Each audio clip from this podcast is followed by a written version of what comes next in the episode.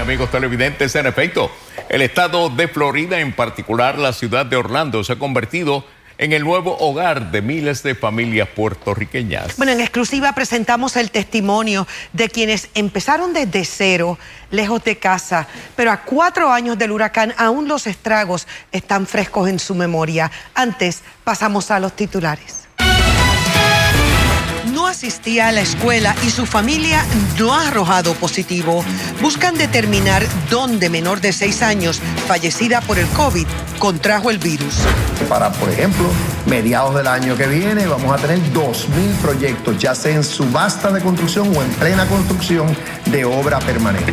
Bajo toldos azules, miles de puertorriqueños a cuatro años del paso de María, hay nuevas promesas de reconstrucción.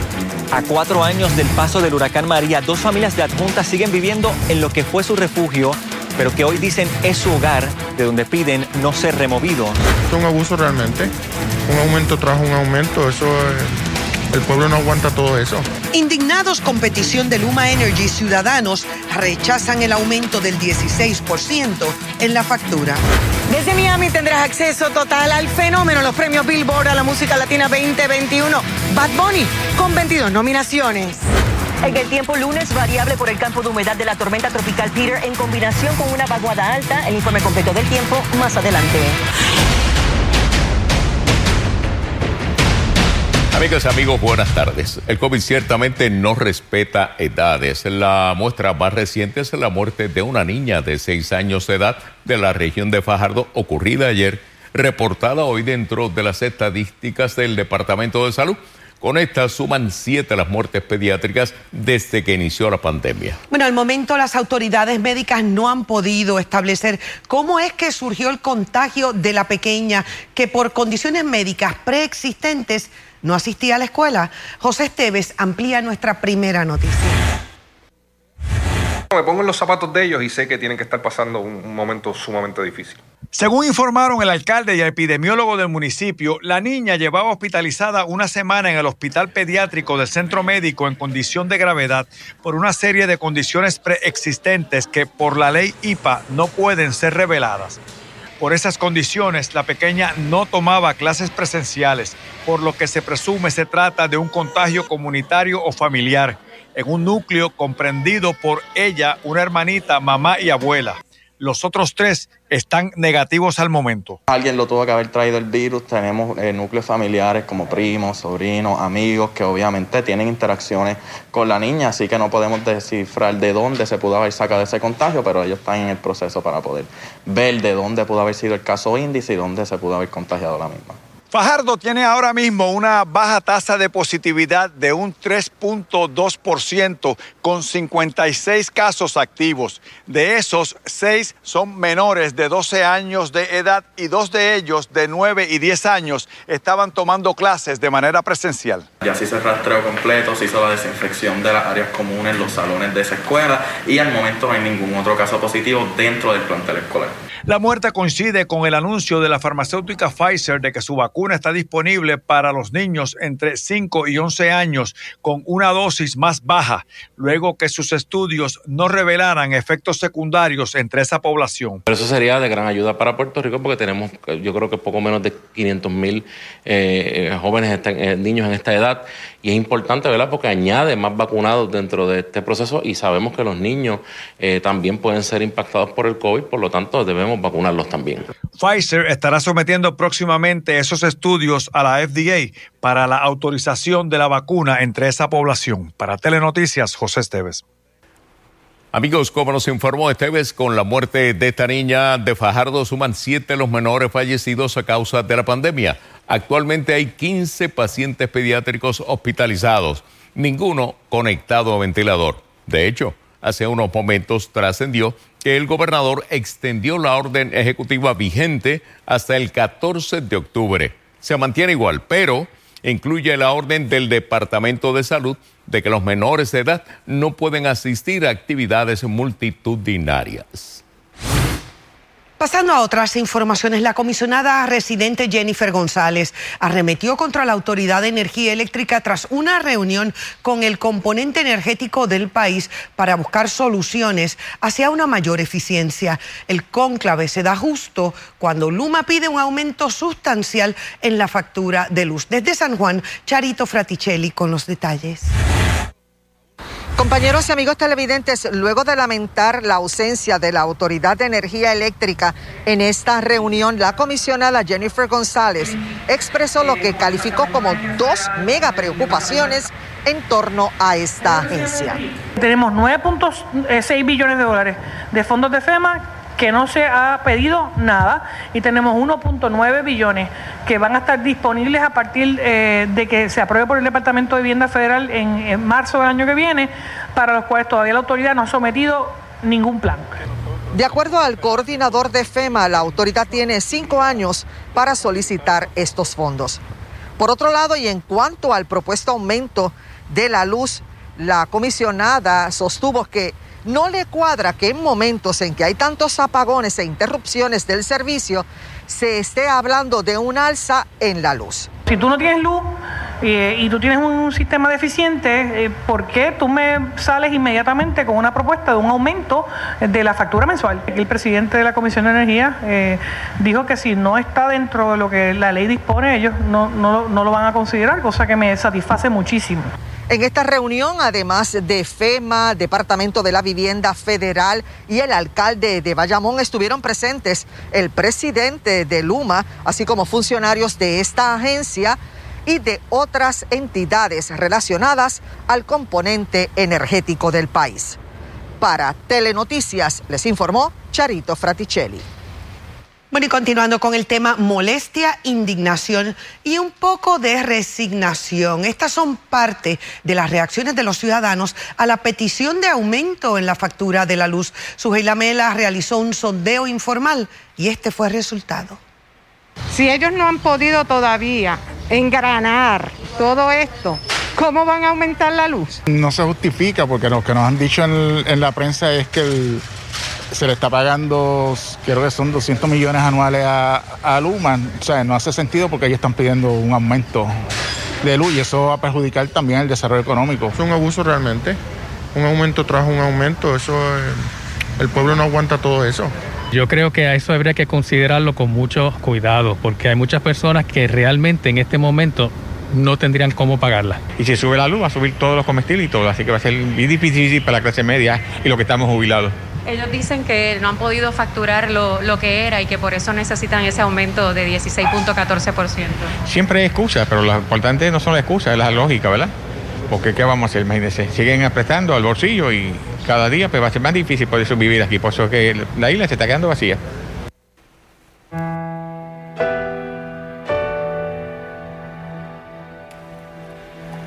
20 de septiembre del 2017, fecha que pocos en Puerto Rico podremos olvidar. Ese día el huracán María nos embistió con toda su furia. Cuatro años después, aún muchos siguen en el ojo del huracán. Algunos seguirían esperando por la reconstrucción porque no será hasta mediados del presente cuatrienio que el gobierno de Puerto Rico estima lograría eliminar todos los techos con toldos azules que dejó el potente ciclón. Iniciamos esta cobertura en equipo con Silvia Gómez. Cuatro años después del paso del huracán María, un estudio geoespacial que hizo el Departamento de la Vivienda identificó que hay de 8 mil a 15 mil techos azules en Puerto Rico, pero esta cifra no ha sido validada todavía sobre el terreno. Todos nos preguntamos por qué han tardado tanto en reparar estas casas. Mi administración comenzó en enero, o sea, hace ocho meses y medio. Mi impresión es que por los primeros tres años luego de María, eh, aquí lo que vimos fueron obras de emergencia, ¿verdad? Eh, asistencia eh, directa al pueblo en diferentes áreas y toda una burocracia ya fuera de FEMA o del Departamento de la Vivienda, eh, en acción. Quizás es, fuerte y en ocasiones hasta un poquito absurdo que a cuatro años del paso del huracán María todavía tengamos personas con necesidades de derechos humanos tan palpables. Ahora estamos visitando junto con OTSEC a cada una de estas familias para poder identificar sus necesidades, poder saber cuál es el perfil socioeconómico, la extensión de los daños, para ya no ¿verdad? hacer un programa donde estamos esperando que las personas soliciten, sino donde vamos a ir a atenderlos directamente a sus hogares. La meta del Departamento de la Vivienda es duplicar la cantidad de hogares reparados a través del programa R3 por su parte, el gobernador anunció hoy una asignación especial de 20 millones de dólares provenientes del Plan de Rescate Americano, ARPA, para la segunda fase del programa de reparación y rehabilitación de techos azules a cargo de la Oficina para el Desarrollo Socioeconómico y Comunitario OTSEC. En la primera fase, OTSEC reparó 200 casas. Para la segunda fase ya tiene un inventario preliminar de 7.060 casas en 33 municipios. ¿Cuándo logrará el gobierno eliminar todos los techos azules en Puerto Rico? Tais Reyes se, quizás se aventuró a decir que para mediados de este cuatrenio, pues yo me voy a, me voy a autoimponer esa, esa meta. Para Telenoticias, Silvia Gómez lo que fue su refugio durante el paso del huracán María, cuatro años después se ha convertido en su hogar. Dos familias que piden no ser removidas de una antigua escuela en adjuntas donde rehicieron sus vidas. Jeremy Ortiz con la historia. Donde otras plantas no sobreviven, los cactus y sus hermanas suculentas permanecen. En adjuntas adornan la entrada del nuevo hogar de dos familias que de igual forma han prevalecido ante la adversidad tras María. Como a la tres días fue que yo fui a bajar para mi hogar cuando me di cuenta que había perdido todo. Y el camino fue un desastre. Eso, una veredita fue lo nada más lo que quedó. Era una casita de madera, una casita vieja ya, pues. Y se perdió todo. Se perdió todo completo, sí. Lo que fue un refugio durante el huracán en la antigua escuela Aquilino Rivera pasó a ser su vivienda, luego de que el gobierno les denegara las ayudas que harían posible la reconstrucción de sus casas. Ya nos acostumbramos de una forma que no queremos mover de aquí. Es mi casa. Nos fue denegada la ayuda porque como yo, la casa era mía, pero yo no tenía escritura como que la casa era mía.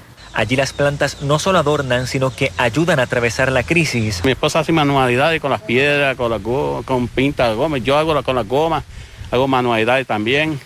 Y entonces nos enfocamos, entretenemos para descartar esa depresión y olvidar el pasado. Y como si fuera poco lo que han sufrido estas familias, no solo con el paso del huracán María, sino también con la falta de ayudas del gobierno, se les suman los terremotos del año pasado que han generado daños en la estructura de lo que es ahora su hogar.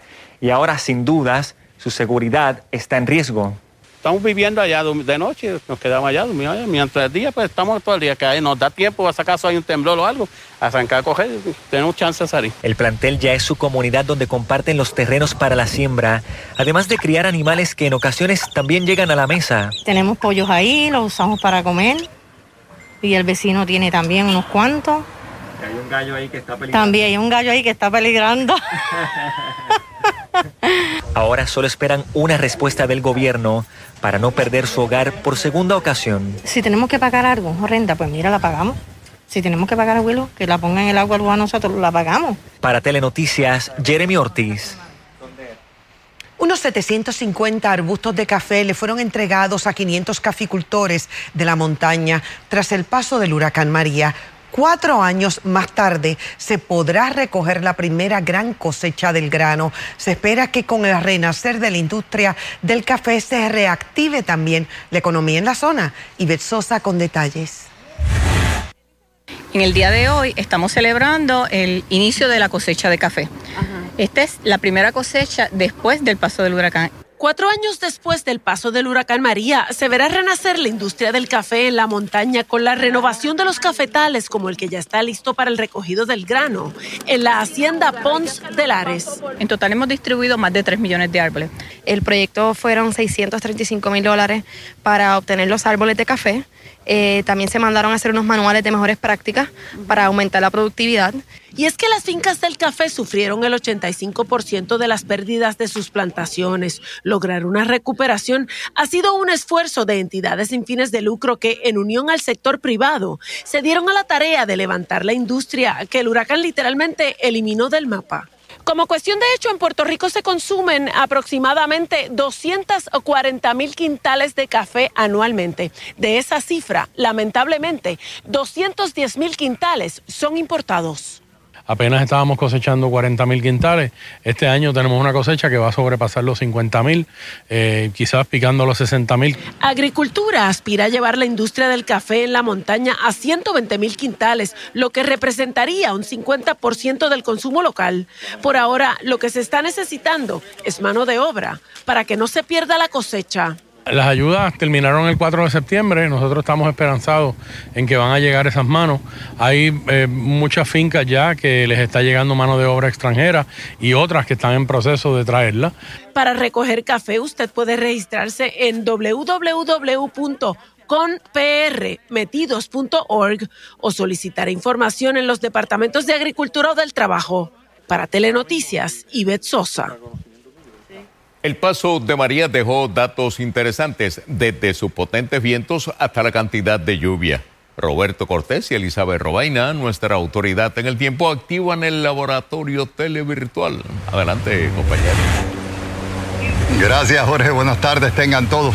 Podemos decir que el huracán María hace cuatro años entró dentro del concepto de un super huracán, básicamente por el cambio climático se ha estado adjudicando que hemos estado observando sistemas ciclónicos que se intensifican bien rápido.